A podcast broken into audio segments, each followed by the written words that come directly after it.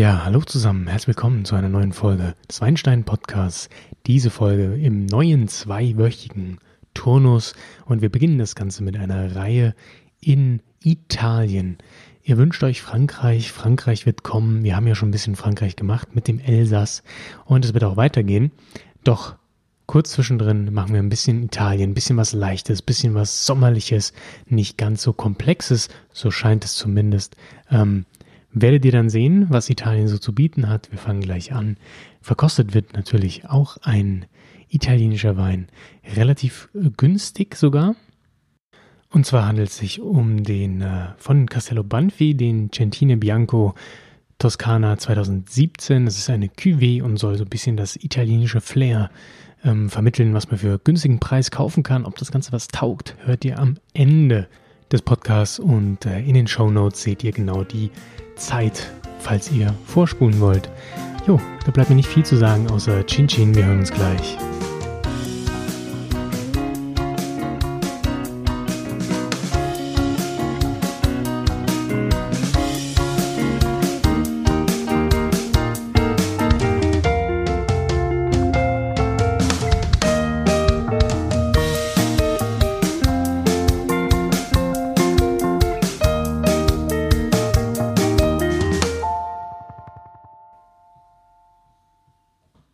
Ja, und da sind wir auch schon wieder.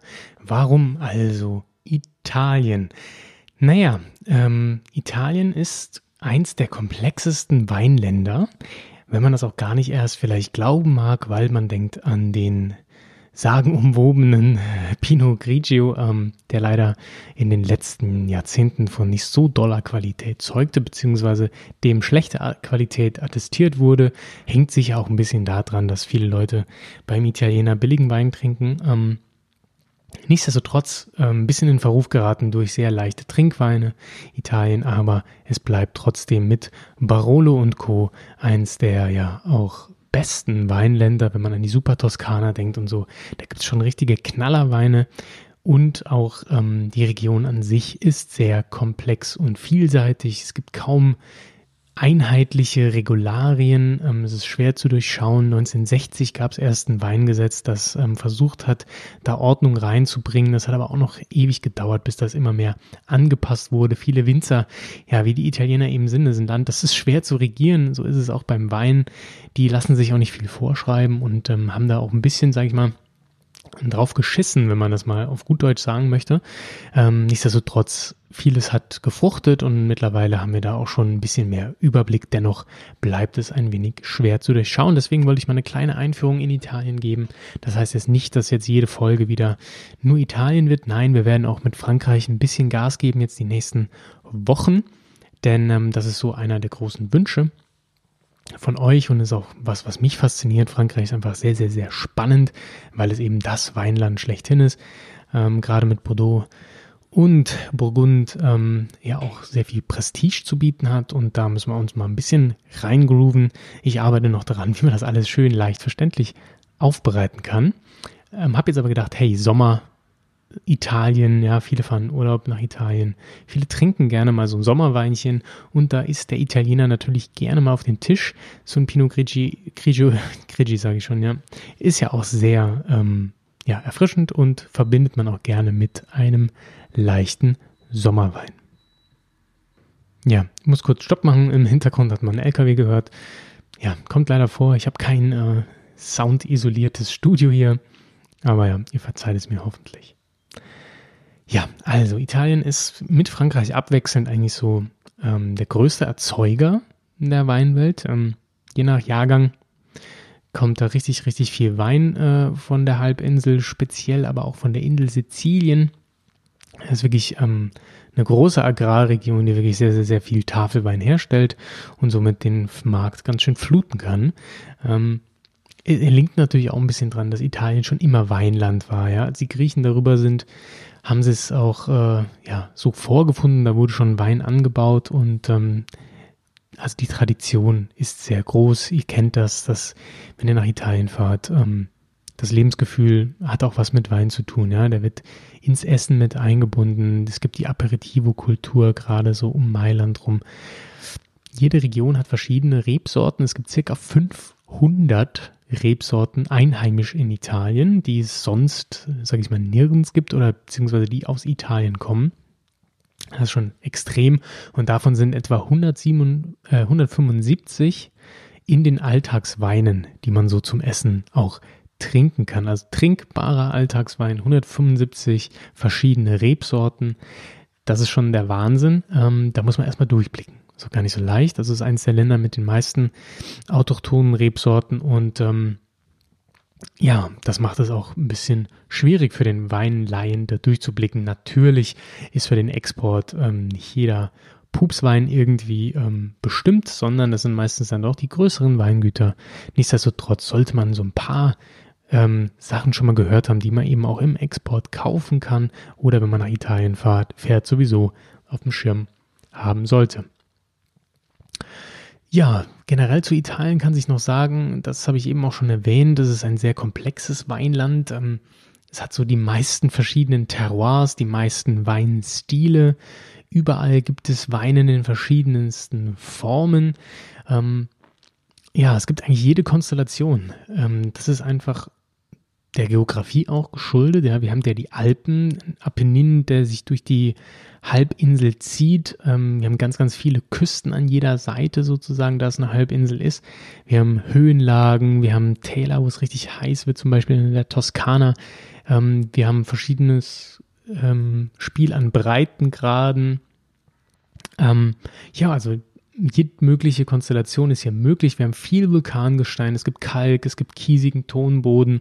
Ähm, also ihr merkt schon, wenn man das alles irgendwie multipliziert, ich bin jetzt kein Statistiker, aber ähm, da kommen schon einige verschiedene Kombinationsmöglichkeiten doch dabei rum. Mhm. Und das Ganze ist natürlich auch interessant in den heutigen Zeiten, wenn es Richtung Klimawandel oder ich sag mal globale Erwärmung ist ja eigentlich der passendere Begriff. Klimawandel ist ja ein bisschen beschönigt. Ähm, dann merkt man schon, dass das ganz gut ist, wenn man so eine Varietät hat, denn äh, wandelndes Klima bringt eben auch neue Bedingungen mit sich und so eine sehr ähm, ja, aufgespaltete Landschaft oder eine sehr vielfältige Landschaft ist dann natürlich viel anpassungsfähiger. Wenn es auf einmal in der, im platten Land, in der Po-Ebene nicht mehr funktioniert, ja, dann geht man eben hoch in die Alpen. Ne? Und da ist Italien, sage ich mal, gut aufgestellt für die Zukunft. Es wird uns also nicht verloren gehen, so wie wir auch von der Erwärmung ein wenig profitieren hier in Deutschland. Hier wird es einfach auch ein bisschen wärmer. Ist für den Wein eigentlich gar nicht so schlecht. Ja, ist eine schwierige Region, die Ordnung fehlt, es ist unübersichtlich, das alles ähm, sich äh, reinzuziehen. Es ist kein schön strukturiertes System wie bei uns, ähm, wenn man zumindest nach VDP geht. Ähm, das liegt aber auch daran, dass das alles so ein bisschen jung noch ist. Italien war immer sehr bekannt für viel Massenwein. Hier wurde viel Massenwein hergestellt, wie nur die Tavola, da Tavola, also solche Tafelweine werden auch teilweise immer noch so genannt von manchen Winzern, die sich einfach nicht anpassen möchten, dem Weingesetz. Denn seit den 60ern gibt es die DOCs, das ist mit der AOC in Frankreich vergleichbar. Das sind diese geschützten Ursprungsbezeichnungen. Ähm, geschützte geografische Angabe ist ja quasi ein bisschen noch darunter und dann ähm, das DOC steht dann schon ein wenig drüber. Also DOC, für die, die es noch nicht wissen, das hatte ich irgendwann mal in der Podcast-Folge erwähnt, es bedeutet einfach Denominazione di Origine Controllata und dann gibt es noch das DOCG, dann kommt am Schluss noch E Garantita dazu, also kontrollierte und garantierte Herkunftsbezeichnung ist so die höchste Bezeichnung. Da gibt es eben nur 73 in Italien, ähm, unter anderem die DOCG Barolo, die DOCG Valpolicella und so weiter. Also manche, die man wirklich kennt oder ähm, ja, Montepulciano d'Abruzzo Colline. Also das sind die kleinsten ähm, Anbaugebiete, die dann auch die höchsten Ansprüche an ihre Weine stellen. Also wenn man DUCG irgendwo liest, dann weiß man, okay, der Wein, der kommt wirklich nur daher. Das ist auch garantiert, dass das alles dort auch hergestellt wird mm, und eben unter bestimmten Voraussetzungen, die äh, dann die jeweilige Region an den Weinhersteller ähm, ja, gibt und von dem fordert. Das ist eben relativ neu äh, und wird eben noch ein bisschen oder wurde lange Zeit noch ein bisschen boykottiert von den Winzern. Ähm, aber gut, so ist Italien, wie gesagt, das ist ein bisschen schwierig. Äh, Nord-Süd-Gefälle, ihr kennt das, ähm, schwierig zu regieren. Aber das macht das italienische Flair ja auch ein bisschen aus. Nichtsdestotrotz verkauft sich IGT ähm, eigentlich noch ein bisschen besser als die DOCs. Das ist einfach, weil es bekannter ist. Ne? Wenn da drauf steht äh, IGT Toskana, so wie bei unserem Wein, den wir später trinken, dann ist klar, okay, der Wein kommt aus der Toskana, das kenne ich, das ist in Italien. Den kaufe ich, aber wenn da drauf steht, ja, was wäre jetzt noch eine Domination? Ne? Ähm, Moscato di Sanzo ähm, oder Franciacorta, okay, Franciacorta könnte dem einen oder anderen vielleicht noch ein Begriff sein. Ähm, dann äh, wissen viele trotzdem nicht, was ist das, nie gehört, kaufe ich nicht, Toskana kenne ich, kaufe ich. Obwohl ja von der Rangordnung her der Wein eigentlich darunter liegt. Nichtsdestotrotz werden natürlich auch viel mehr Weine mit IGT-Bezeichnung hergestellt. Die Weinkultur in Italien ist, wie gesagt, schon sehr, sehr alt, kommt von den Römern schon. Ähm, ihr kennt das, viele trinken schon Mittagswein zum Essen, das gehört einfach dazu. Gerade zu der italienischen Küche passt Wein sehr gut. Die meisten haben Rotweine vor Augen, wenn sie an italienischen Wein denken und vielleicht noch den ein oder anderen Pinot Grigio, wie gesagt. Nichtsdestotrotz auch viele Weißweinsorten, die dort autochthon sind, lohnen sich zu trinken. Da werde ich nachher noch ein paar von erwähnen. Das, äh, ja, die Essenskultur in Italien ist einfach ein bisschen entschleunigter. Und da passt so ein Wein eben auch mal gerne dazu. Ähm, wir haben sehr, sehr, sehr wenig äh, schwere Weine in der normalen Bevölkerung. Das meiste ist wirklich leichter Trinkwein, was man so als Tafelwein oder in einer Karaffe auch hingestellt bekommt. Ähm, deswegen sind Barolos und so weiter, die wirklich auch teuer sind und ähm, Genussweine sind, das sind eben auch Genussweine. Die werden dort auch zwar getrunken, aber das Gros der Weine ist wirklich leicht und zum Essen gedacht. In den letzten Jahrzehnten wurde dann auch mehr Weißwein gemacht. Dies wurde auf ein modernes, spritziges Niveau gehoben, würde ich mal sagen. Ähm, also sozusagen geschah dann auch dabei diese Grigiofizierung, wie ich das nennen würde, ähm, des Weißweinmarktes. Das kam ja so äh, in den letzten 20 Jahren, dass man das nochmal ein bisschen zurückgeschraubt hat. Mit der Grigifizierung meine ich, dass eben ganz, ganz viele Weine super frisch, super spritzig gemacht wurden, eher auf Säure aus, auf ähm, erfrischendes Trinken, wobei dann aber Komplexität, Vollmundigkeit, Aroma etc. nochmal in den Hintergrund gerückt ist. Das ist ein bisschen schade, das ja, nimmt dem Ganzen den Reiz, die Individualität. Ähm, das ist einfach nur ja, ein netter Wein, den man zum Beispiel bei, bei der Losteria trinkt. Ne? Ähm, nichts gegen die Losteria, aber das sind dann ja, klingt italienisch, äh, schmeckt ein bisschen italienisch, aber richtig lecker, ja, richtig toll, begeistern kann der Wein nicht. Das ist einfach nett. Ne? Und das haben viele Weine damals gehabt. In den letzten 50, 20 Jahren wird das immer weiter revidiert. Es geht nochmal Richtung Rebsorte, Richtung Aroma, auch ein bisschen Terroir. Also ja, die Entwicklung ist einfach eine positive und da ändert sich schon ganz, ganz viel im Land der Feste und des Genusses.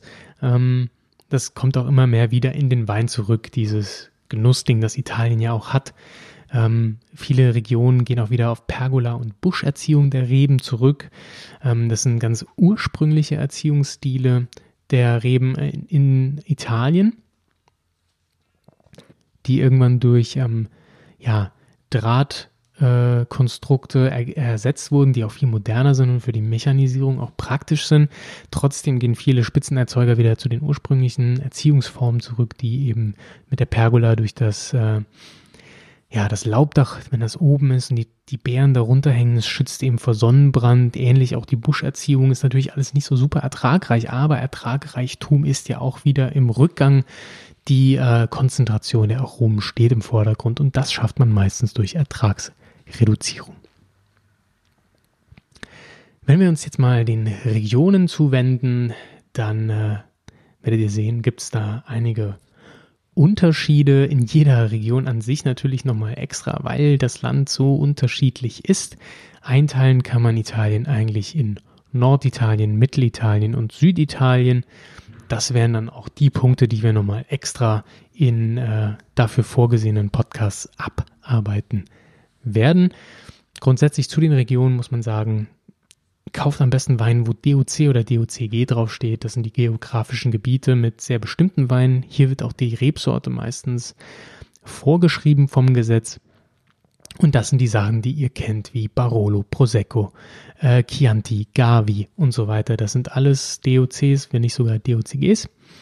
Ähm, und die sorgen wirklich dafür, dass man auch weiß, was drin ist. Wenn ihr die Begriffe lernt, zum Beispiel, wenn ihr wisst, dass äh, Nebbiolo im Barolo ist, dann ja, müsst ihr, wenn ihr auf die Flasche guckt und da steht DOCG Barolo drauf, wisst ihr, das ist ein Nebbiolo-Wein. Das wisst ihr sonst nicht. Ne? Das macht das Ganze so ein bisschen schwierig. Die deutschen Winzer schreiben Riesling drauf. Die Italiener sagen, jetzt ist doch egal, was für eine Rebsorte. Barolo, da sind wir stolz drauf, das ist unsere Region. Und deswegen steht auch sonst nichts drauf. Da muss man eben wissen. Nebbiolo. Das macht es ein bisschen schwierig, aber das arbeiten wir hier ab, damit ihr beim Weinkauf es leichter habt. Das ist ja auch eins der großen Ziele dieses Podcasts, damit ihr geilen Wein trinkt und nicht vom Regal steht, ja, wie so ein armer Tropf, der nicht weiß, wohin. Wir begeben uns erstmal ein bisschen, äh, ja, in die Region. Ich gebe euch einen kurzen Überblick über, was es wo irgendwie gibt ähm, damit ihr grob euch orientieren könnt. In die Feinheiten, in die Details gehen wir dann in weiteren Podcasts. Ich gehe jetzt mal vom Norden Richtung Süden kurz. Das wären zum Beispiel äh, Trentino, Südtirol im Norden. Wenn ihr was über Südtirol wissen wollt, übrigens, checkt äh, den Podcast von Daniel Bayer, äh, Wein minus Verstehen. Dort findet ihr ein schönes Interview auch zu Südtirol. Der war da eine Zeit lang unterwegs und hat auch viel bei Instagram gepostet dazu. Empfehle ich sehr, sich das mal reinzuziehen. Dann gibt es Julisch Friaul, Venetien. Venetien an sich, ähm, alles ist, das ist jetzt alles um Nordosten. Dann gibt es das Piemont im Nordwesten. Dann haben wir die Toskana, Umbrien, Marken, Abruzzen, Latium um Rom herum, Kampanien, Apulien, sollte man auf dem Schirm haben, Apulien, ähm, Basilicata und äh, ja, Kalabrien ist jetzt nicht so super wichtig für Wein und natürlich Sizilien, da geht auch einiges ab. Ähm, zu Norditalien bekommt er, wie gesagt, eine extra Folge. Ist aber wirklich sehr, sehr interessant, gerade für ähm, Weißweintrinker. Ich finde es da sehr spannend. Mhm. Ist wirklich, ja, von der Topogra Topografie her und den Rebsorten total interessant. Wir finden da wirklich alles Mögliche von ganz eleganten und feinen Soave Weinen.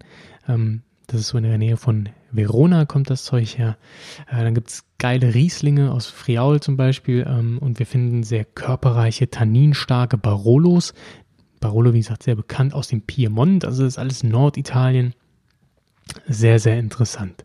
Was Norditalien so spannend macht vom Klima und der Geografie ist eigentlich, ähm, wir haben hier Ausläufer der Alpen, also viele Höhenmeter, die zu erklimmen sind und die ähm, sehr ja, hohe Weinberge ermöglichen.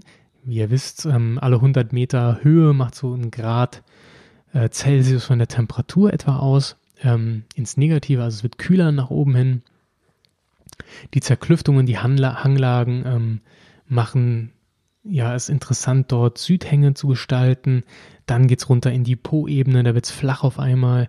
Die ist trotzdem geschützt vor Winden und eben und vor Niederschlägen durch die Alpenfront, die sich dahinter auftürmt. Ähm, deswegen ist das relativ trocken ähm, und wird auch schön warm. Alles in Norditalien. Also wir haben wirklich von Bergen bis Ebene mit Wärme ähm, sehr viele verschiedene Nuancen. Die Alpen sind eben super Schutz vor ganz viel Regen, somit bekommt man nicht zu viel Fäule in den Weinberg.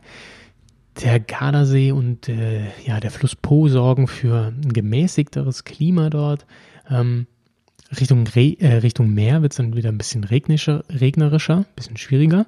Allerdings kriegt man da auch kühle Meeresbrisen hin. Also je nachdem ähm, muss man da ein bisschen aufpassen. Das macht den Weinbau sehr abwechslungsreich und spannend. Gerade äh, Südtirol finde ich wirklich sehr, sehr, sehr spektakulär. Auch zum Wandern übrigens eine tolle Region. Ähm, sehr spektakuläre Bergkulissen hat das dort. Ähm, und je weiter es dann in die Ebene geht, desto wärmer wird es. So Hauptrebsorten sind eigentlich Chardonnay und Pinot Grigio. Ähm, Friaul, Julisch Venetien hingegen, was mehr im Nordosten liegt, hat ein bisschen mehr von den Alpen ähm, und das gemäßigte Kontinentalklima dort wird ein bisschen gekühlter, ist ein bisschen höher. Es gibt viele Luftströme, die da durchgehen und das Ganze noch ein bisschen kälter gestalten. Wenn es dann wieder Richtung runter, Richtung die zur Adria geht, dann äh, wird es wieder wärmer, maritimer vom Klima. Die Weine werden voller. Hier kommen auch so ziemlich die gehaltvollsten Weine her. Also wenn man wirklich üppigen Pinot Grigio trinken will, so den üppigsten Italiens ähm, und super Merlots, dann schaut man eben Richtung Friaul, Julisch, Venetien und zwar Richtung Adria runter. Ähm, das gleiche etwa finden wir in Suave und Valpolicella. Ähm, Im Norden ist es immer ein bisschen kühler, im Süden dann wird es wärmer. Das kann man sich so merken, was die Region angeht. Ähm, Wenn es in die Alpen reingeht, wird es kühler und auch ein bisschen ja, eleganter vom Weinstil einfach. Und im, im Süden dementsprechend voller und fruchtiger. Ja, ähm, Mittelitalien gestaltet sich da auch sehr abwechslungsreich. Ähm, das meiste ist wirklich südlich der Apennin, also dieses Bergzuges, der da durch die Halbinsel geht, das meiste wirklich südlich von. Auch hier wieder die höheren Lagen bieten Schutz vor der Hitze, denn da wird es jetzt langsam richtig heiß. Ihr kennt das, wenn ihr mal in der Toskana wart. Ähm, direkt am Meer ist es auch gar nicht schlecht, wenn die Winde sehr kühl sind.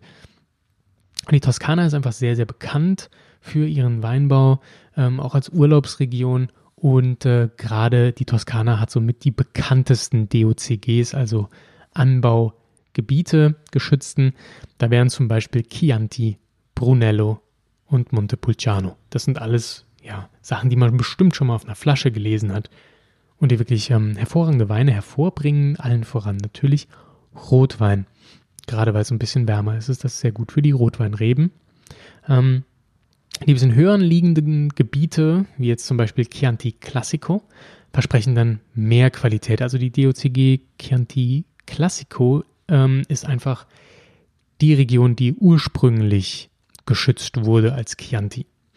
Ähm, das liegt ein bisschen nördlicher in den Bergen. Immer wenn ihr zum Beispiel auf einer Flasche ja, ein Gebiet lest, hinter dem Classico steht, dann ist das die alte, ursprüngliche, traditionelle ähm, Gebietsbezeichnung, die dann irgendwann ja aufgrund der Nachfrage und des wachsenden Wein, äh, der wachsenden Weinwirtschaft in der Region einfach erweitert wurde. Dann wurde das alte Gebiet beibehalten und einfach Classico genannt. Man könnte sagen, da gibt es qualitativ hochwertigere Weine. So zumindest, ähm, ja, äh, sagt es die Legende. Ähm, das muss jeder selber entscheiden. Meistens sind auch ein bisschen teurer.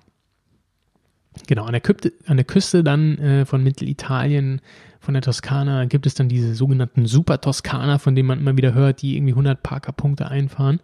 Das sind sehr teure internationale Weine, die immer sehr gut bewertet werden, weil das einfach Aromakracher sind. Ne? Die nehmen so richtig schön die Hitze mit, durch die Meeresbrise behalten sie aber die gute Säure, werden nicht matschig. Und was ganz besonders ist für Italien, ist eben, dass hier internationale Weine gemacht werden, nämlich am liebsten auch ähm, Bordeaux-Blends, aber wir finden auch ein bisschen Syrah. Also die Sorten Cabernet Sauvignon, Merlot und Syrah werden dort ähm, verschnitten. Das ist nicht mit den Vorschriften der DOCs ähm, ja, vereinbar. Daher werden die eben oft als IGT-Weine äh, oder ja, Tafelweine sozusagen verhökert. Verhökert ist der falsche Begriff, denn die sind schweineteuer. Ähm, aber ja, die Winzer kümmern sich eben dann nicht drum, sondern die sagen, hey, wir machen hier internationalen geilen Wein, der irgendwie in Amerika, wo die Leute, weiß ich nicht, einen Huni die Flasche bezahlen. Mir egal, ob das DOC ist oder nicht. Trotzdem gibt es mittlerweile auch DOCs dort, neu gegründet, zum Beispiel Bolgeri, ähm, die solche Superweine, also solche internationalen Blends zulassen. Äh, ansonsten in Mittelitalien ist noch interessant, noch interessant die Abruzzen mit der DOC Montepulciano d'Abruzzo. Da ist jetzt aber nicht Montepulciano äh, der Ort gemeint, wie in der Toskana, sondern es handelt sich dann um die Rebsorte Montepulciano aus den Abruzzen. Ähm, und dann gibt es noch äh, ja, Marken, also die Region Marken für Weißwein, weil ähm, zum Beispiel Verdicchio ist sehr im Trend der Zeit. Und ähm, die machen hervorragend schmeckenden, leichten, filigranen Verdicchio in Marken. Gehen wir nach Süditalien grob. Ähm, da finden wir Kampanien, Apulien, Salice, Salentino. Das habt ihr vielleicht schon mal gehört, wenn ihr ähm, sehr beliebte Verkaufsschlager in den deutschen Weinregalen gefunden habt. Das sind so Rotweine, die wirklich ähm, vielen Leuten schmecken, da sie sehr, sehr intensiv ähm, von ihrer Beerenfrucht sind. Das ist so ein bisschen süßlich im Aroma, also hat viel Extrakt, bisschen schokoladig, also wirklich so sehr stoffig, ähm, sehr warm. Ja, man könnte meinen, die sind fast schon ein bisschen süß, sind sie aber meistens nicht, aber ja, kommen eben sehr geschmackvoll rüber, hat so ein bisschen was, ja, Limowein möchte ich nicht sagen, aber wirklich sehr, sehr, sehr, sehr aromatisch für sehr wenig Geld. Salice Salentino ist die Region, ähm, genau, die machen aus Negro Amaro meistens ihre Weine. Jo, jetzt habe ich mich kurz verzettelt. Genau, das war äh, die Region Salite Salentino ähm, und natürlich Sizilien ist in Süditalien auch noch eine Region, die man auf dem Schirm haben sollte. Im Landesinneren ist die Hitze sehr, sehr groß, also es wird wirklich super heiß. Ähm, man sollte also eher auf die Apulische Halbinsel gehen oder in die Berge um wirklich der Hitze entgehen zu können, was den Weinbau betrifft. Ähm, vieles ist dort mittlerweile mechanisiert, durch Drahtsysteme etc. auch sehr zugänglich gemacht. Früher gab es eben dort die sogenannte Buschrebe. Also ähm, ja, Reben werden wie kleine Büsche erzogen, die auf dem Boden wachsen und das Laub quasi drumherum wickeln, ähm, um so die Beeren zu schützen. Kampagnen an sich äh, sehr unterschiedliche Bedingungen. Wir haben auch hier wieder Berge, wir haben Täler, wir haben Küste. Alles ist wieder hier dabei. Die machen aber auch sehr guten Weißwein, den man sich merken sollte. Mehr dazu, wie gesagt, in der Süditalien-Folge. Aber was ich sagen kann, ist Fiano und Greco. Das sind ähm, tolle Weißweinsorten. Ähm, die sind ein bisschen exotischer vom Geschmack durch die Wärme auch. Ähm, hier kriegen wir Melonengeschmack rein. Wir haben ein bisschen Passionsfrucht. Also ja, tolle Sommerweine, Fiano und Greco. Wenn wir nach Apulien gehen, wird es wieder rotweinlastiger, weil es wirklich sau heiß ist. Ähm, deswegen nur sehr dickschalige äh, Rebsorten überleben das und können diese Hitze ab. Unter anderem natürlich der allseits beliebte Primitivo oder wie man in Amerika sagt, Zinfandel. Ähm, super aromatischer Wein, wie gesagt, ist so ein Limo-Rotwein, kann man super trinken, schmeckt eigentlich jedem. Ich kenne fast niemanden, der nicht gerne Primitivo trinkt. Und wie besagt, äh, gesagt, der Necro Amaro, den ich eben schon erwähnt habe, beide wirklich sehr intensive, süßliche Beerenaromen, sehr reif. Ähm, ja, volle Körper, viel Alkohol und volle Beerenfrucht, das umschreibt diese Weine eigentlich ganz gut. Ja, Sizilien dann äh, produziert wirklich eine riesige Menge an Wein. Ähm, da kann man auch sonst nicht viel zu sagen. Es ist ein Riesenexporteur. Ähm, um den Ätna herum wird es dann ein bisschen spannender. Durchs Vulkangestein finden wir hier sehr aromatische, interessante Weine, die sehr viel Säure auch haben. Ne? Ähm, viel Tannin, Cranberry, Himbeere etc. Ähm, ja, und so die wichtigste Rebsorte der Insel, auch am Ätna, ist Nero d'Avola.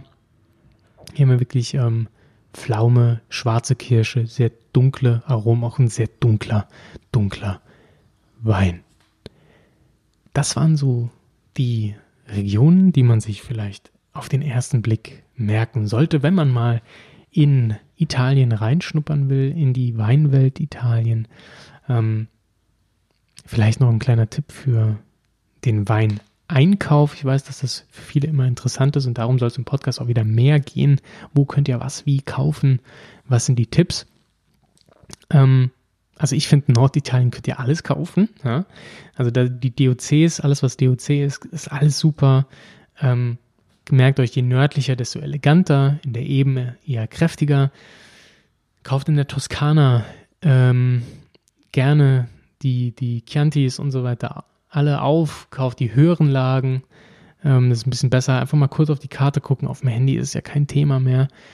Ähm, wenn das in den Bergen liegt, sind die meistens ein bisschen, ja, ein bisschen frischer, ein bisschen integrierter, komplexer. Ähm, zum Wort Klassiko habe ich ja schon was gesagt. Wenn das draufsteht, kostet es meist ein bisschen mehr, kann sich aber wirklich lohnen.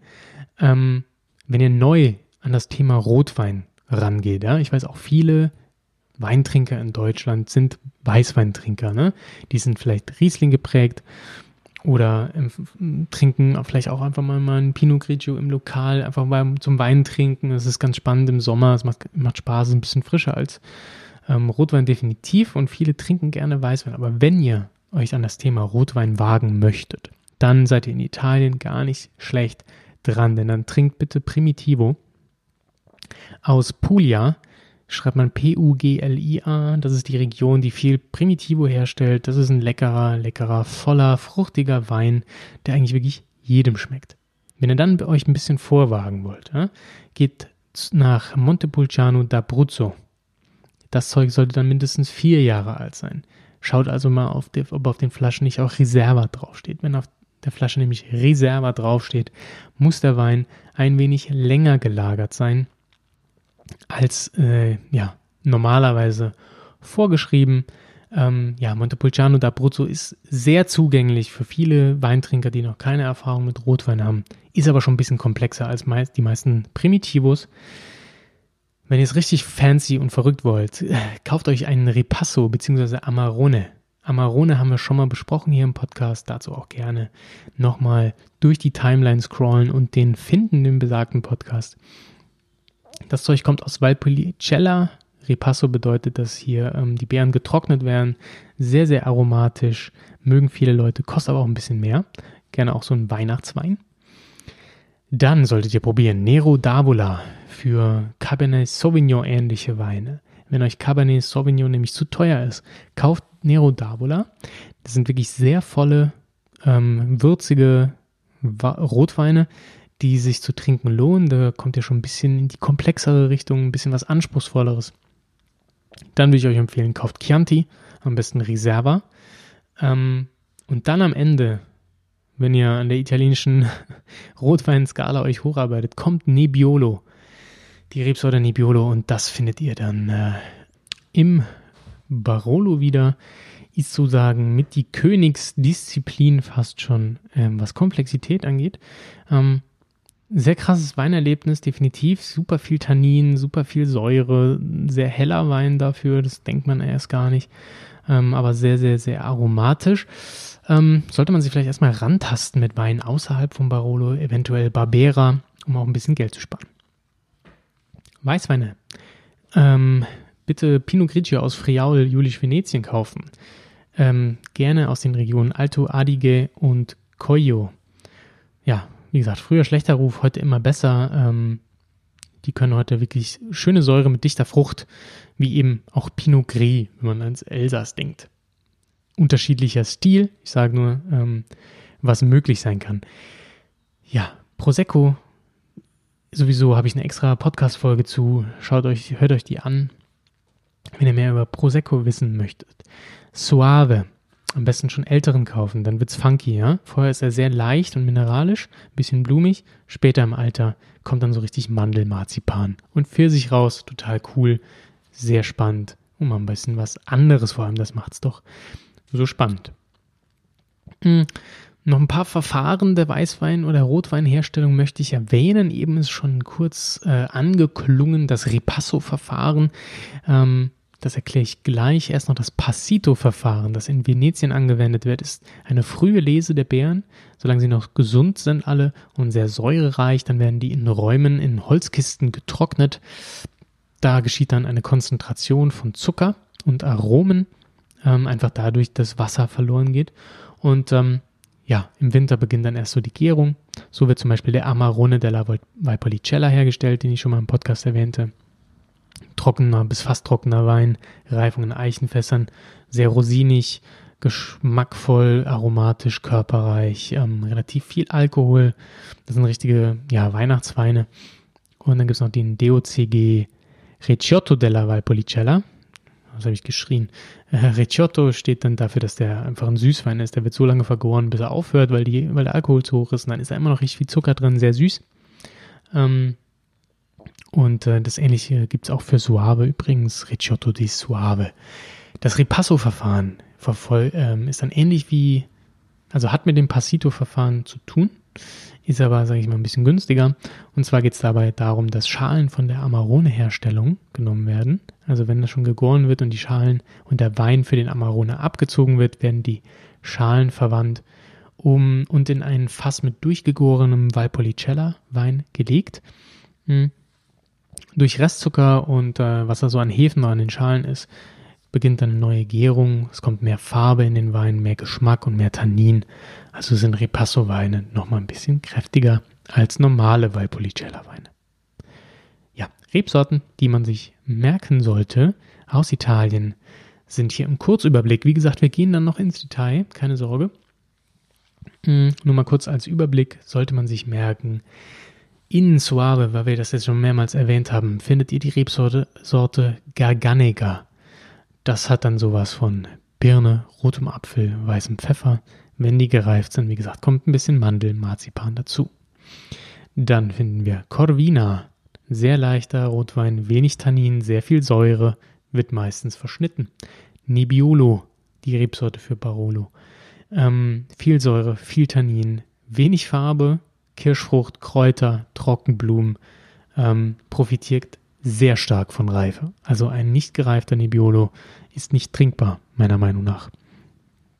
Ähm, Barbera äh, gibt es in ähm, Asti und in Alba. Das ist ja sehr pflaumig, kirschig, Pfeffer, sehr sauer, mittleres Tannin ist vielleicht deswegen ganz gut, um sich an Nebbiolo ranzuwagen. Barbera, die Asti oder Dalba ähm, hat ähnliche Beerenaromen, ähm, ist ähnlich sauer, hat aber weniger Tannin, ist vielleicht daher ein bisschen zugänglicher. Dann finden wir Dolcetto in Alba. Mittlere Säure, mittel bis viel Tannin, sehr kräutrig, kirschlastig mm. und reift eben auch in kühleren Lagen, ist ein kühlerer Weinstil. Cortese ist eine Weißweinsorte, die wir in Gavi finden. Der Region ähm, wird durch das Meer gekühlt und durch viel Höhenmeter, hat daher sehr kräftige Säure und ist ein sehr blumiger Weißwein. Wenn ihr auf der Flasche seht Gavi, die Gavi, dann kommt er sogar aus der Stadt Gavi selbst. Und das ist so die, ja, sag ich mal, speziellste DOC G in Gavi selber. Hm, Sangiovese das ist die Traube der Toskana. Also wenn ihr was in Chianti findet, dann ist es Sangiovese, meistens auch ein bisschen verschnitten. In Brunello oder Vino Nobile di Montepulciano, das ist alles Sangiovese. Ähm, ja, auch eine spezielle Traube, hat auch ordentlich Säure, kommt aber wirklich ähm, noch ein bisschen kräftiger daher durch die Hitze der Toskana. Ja, Marken solltet ihr Verdicchio auf dem Schirm haben. Viel Säure, Apfel, Zitrone. Da kommt ein bisschen Mandel rein, ein bisschen Fenchel. Das macht es sehr interessant. Und schwarze Früchte Power beim Nero d'Avola in Sizilien. Zum Schluss nochmal eine kurze Erklärung der Begriffe, die ihr auf den Etiketten finden könnt. Ähm, deswegen mir ist immer wichtig, dass ihr beim Weineinkauf wisst, was da draufsteht. Das äh, macht das alles viel einfacher und ähm, ihr seid nicht überfordert beim Weinkaufen. Wenn da drauf steht, die Reserva, wie gesagt, längere Reifung als vorgeschrieben. Zum Beispiel bei Chianti Classico, der muss zwölf Monate reifen. Der Chianti Classico Reserva muss 24 Monate reifen, also doppelt so lange. Das ist jetzt nur ein Beispiel, das ändert sich von DOC zu DOC. Grundsätzlich solltet ihr wissen, der ist länger gereift.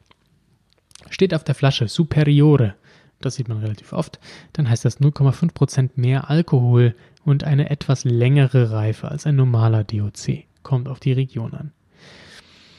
Jetzt wird schwierig für mich vom, von der Aussprache her, und zwar imbottigliato al origine. Das heißt vom Erzeuger abgefüllt. Ähm, ja, bei vielen DOCG-Weinen ist das normal. Wenn ihr euch nicht sicher seid und sagt, so, ist das ein guter Wein, ist das ein schlechter Wein, ist das ein Massenbillo-Wein, guckt drauf, ob das draufsteht. Im Bottigliano al origine, das heißt vom Erzeuger abgefüllt. Das heißt, es werden keine Sachen zugekauft und irgendwo äh, dann in Tanks ge geschifft nach Deutschland und dort vergoren. Nee, der, der die Trauben erntet, der macht daraus auch Wein. Ja, die ob der Wein trocken ist, seht ihr, wenn da Secco draufsteht. Wenn da Dolce draufsteht, ist er süß. Amabile ist lieblich. Abac, oh Gott, Apocciato heißt leicht lieblich. Ja. Aber spezielleres Weinwissen erfahrt ihr dann in den kommenden Folgen, in denen wir uns dann dem ganzen Thema regionsweise nähern, dann geht es auch mehr um Terroir, da geht es mehr um die autochthonen Rebsorten und wir probieren natürlich auch noch ein paar Weinchen mehr. apropos Wein probieren. Wir kommen jetzt zum spaßigen Teil der Folge, nämlich ähm, ja, der Weinprobe. Und zwar widmen wir uns diesem wunderschönen Wein, den ihr auch bei Instagram sehen dürft, denn bei Instagram TV verkoste ich weiterhin in Videoformat. Das Zeug heißt äh, Centine Bianco Toscana IGT 2017 und ist vom Weingut Castello Banfi. Sehr großer Weinerzeuger in der Toskana, Riesending. Fast schon Massenwein, könnte man sagen. Ähm, haben aber immer gute Rezensionen, die machen sauberen Wein. Das ist kein Schrott. Nichtsdestotrotz ist er günstig, ja. Äh, ich habe den bei Belvini gekauft für 5,50 Euro. Das ist also gar nichts. 13% Alkohol äh, ist ein Verschnitt aus Sauvignon Blanc, Chardonnay und Pinot Grigio. Hat so also ein bisschen was äh, ja, Exotischeres durch den Sauvignon, nehme ich an. Chardonnay ist einfach ein bisschen säuremildernd, da macht ihn ein bisschen runder. Und der Pinot sorgt für den italienischen Flair. Das werden wir uns jetzt gleich mal zu Gemüte führen. Und ähm, ja, ich bin sehr gespannt, was da auf uns zukommt für den Preis und ob er das italienische Flair dann überhaupt rüberbringen kann.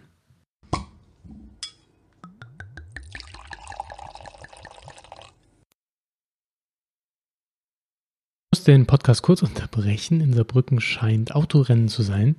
Äh, zumindest nicht offiziell, aber ich habe das Gefühl, so ein paar Leute fahren ihre Sportkarren gerade Probe. Ähm, vielleicht ist auch der eine oder andere italienische Sportwagen dabei. Naja, wie auch immer. Der Wein ist im Glas. Ähm, goldgelb, aber ich habe so ein bisschen grüne Reflexe erkannt. Sauvignon Blanc könnte da verantwortlich sein. Ähm, Pinot Grigio aber auch, ja, schön intensive Farbe und ähm, ja, wie gesagt, der Wein kommt von Castello Banfigliam in der Toskana und auch im Piemont sehr viele Rebstöcke und Weinberge. Ist eine, ja, ein sehr großer Erzeuger, nichtsdestotrotz ist der an sich ein guter Erzeuger. Wir haben 13% Alkohol, Sauvignon Blanc, Chardonnay, Pinot Grigio vermischt. Ähm, der Wein nennt sich Gentine Toscana und ist aus dem Jahr 2017. Jetzt riechen wir mal rein. Ja, in der Nase ähm, versprüht der Mandelblütenaroma. Wir haben ja so ein bisschen was Florales. Ich habe ein bisschen Paprika gerochen vom Sauvignon. Also ein bisschen was Kräutriges, Grünes ist drin und allen voran natürlich die Frucht. Das ist Zitrus, ähm, Apfel, ich würde sagen roter Apfel, ähm, also schon ein bisschen was reifer, voller. Ähm, ich rieche aber auch eine leichte Passionsfrucht raus vom Sauvignon.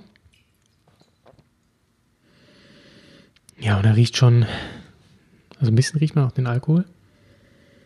Ähm, der sorgt natürlich dafür, dass das Aroma besonders stark hervorkommt.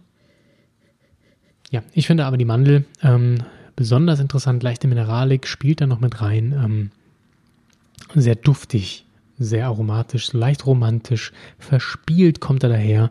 Ähm, macht einen guten Eindruck. Aber jetzt am Gaumen wird es dann doch wirklich spannend, ob er das alles halten kann, was er verspricht. Ja, hier begegnet mir erstmal eine ordentlich strukturierte Säure, nicht zu sauer, der Chardonnay-Anteil scheint schon ein bisschen höher zu sein, der die beiden anderen doch gerne mal ein bisschen saueren Rebsorten bremst, obwohl Pinot Grigio an sich ja auch nicht so viel Säure hat. Ähm, wirkt sehr weich, rund, vollmundig, ist auch ähm, den beiden letzteren Rebsorten geschuldet. Der Sauvignon Blanc trägt wohl eher das Aroma in der Nase ähm, bei. Ähm, die grüne Note geht ein bisschen verloren. Die Mandelblüte schmecke ich auch nicht mehr. Das Ganze ist eher rund. Wir haben Zitrus, wir haben Apfel. Passionsfrucht schmecke ich da jetzt auch nicht mehr so raus. Hm. Ähm, nee, da kommt dann doch eher doch ein bisschen was Kräutriges raus. Ein bisschen Wiesenkräuter vielleicht. Der Alkohol ist relativ intensiv, also 13% finde ich fast ein bisschen ticken viel. Macht das Ganze natürlich ein bisschen äh, Schwerer ist eben Toskana, da ist es halt heiß, da entsteht viel Alkohol. Ähm, ja, ist ein klassischer italienischer Trinkwein, Pizzawein. Ähm, den kann man super zu Knoblauchgerichten, Aglio Olio, Spaghetti ähm, Ich finde, der passt sicher auch gut zu einem Risotto mit Steinpilzen. Ne? Der kann das Fett schön ab. Der macht es aber auch ein bisschen schwerer, das Ganze. Das ist ein, ja, was heißt ein Genusswein? Italienisches Essen ist Genussessen und dazu passt er gut. Er unterstützt das schön. Diese Cremigkeit vom Chardonnay bringt er mit. Die Aromatik in der Nase ist ein bisschen verspielt durch den Sauvignon Blanc und der Pinot Grigio sorgt einfach für das Toskanische, für das ähm, italienische Flair. Das ist so ein bisschen so ein Genussding, der ist ein bisschen schwerer, ein bisschen, der ist saftig, aber der kommt trotzdem von der Aromatik, muss ich sagen, nicht daran an das, was er riecht. Also in der Nase habe ich wirklich dieses Blütending. Und da erwarte ich normalerweise ein bisschen was filigraneres am Gaumen. Ist er das aber nicht. Der ist eher ein bisschen platter, darf auch nicht zu warm werden, sonst übermannt einen der Alkohol, muss ich gerade feststellen. Also, umso länger er hier steht. Ja, guter, guter Trinkwein. 5,50 Euro. Äh, da kann man absolut nicht meckern. Ein total günstiger Wein, ähm, super Essenswein. Also wenn ihr italienisch esst und ihr wollt einen Weißwein dazu, nehmt den. Wenn ihr irgendwie, weiß ich, Jakobsmuscheln, irgendwas mit Knoblauch dazu, super Wein. Passt sehr gut. Preislich absolut im Rahmen. Und ich finde, er bringt diesen Einstiegs-Italiener rüber auf gutem Niveau. Also nicht der Pizzawein, den man vom Pizzaboten in die Hand gedrückt bekommt. Nein, sondern ein guter italienischer Einstiegswein, der so ein bisschen das Flair des Landes widerspiegelt, wenn auch internationale Sorten darin vermischt sind. Ähm, ja, ich, ich, finde, er, widerspie er spiegelt auch die Toskana sehr gut wider. Das ist natürlich jetzt ein bisschen speziell vielleicht für die Einstiegsfolge Italien, aber so in die Richtung, das geht schon Richtung Toskana. Ein bisschen wärmer, ein bisschen mehr Power. Und ähm, ja, ein bisschen mehr Alkohol vor allem. So, das war der Centine Bianco Toscana IGT 2017 vom Castello Banfi. Ich hoffe, ihr konntet was mitnehmen in dieser Folge, ein bisschen was über Italien lernen. Vielleicht habt ihr jetzt richtig Bock auf die nächsten Folgen, die kommen werden zum Thema Italien. Das hoffe ich zumindest. Und ähm, wenn ihr noch Fragen habt, schreibt mir gerne an jan.weinsteinblog.de oder ähm, meldet euch einfach bei Instagram und Facebook at weinsteinpod.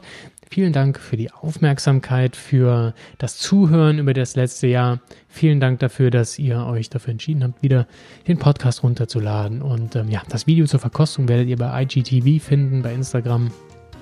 Und ähm, ja, wir hören uns in zwei Wochen diesmal wieder. Viel Spaß beim Weintrinken, ganz, ganz tolle Weinerlebnisse wünsche ich euch und wir hören uns dann.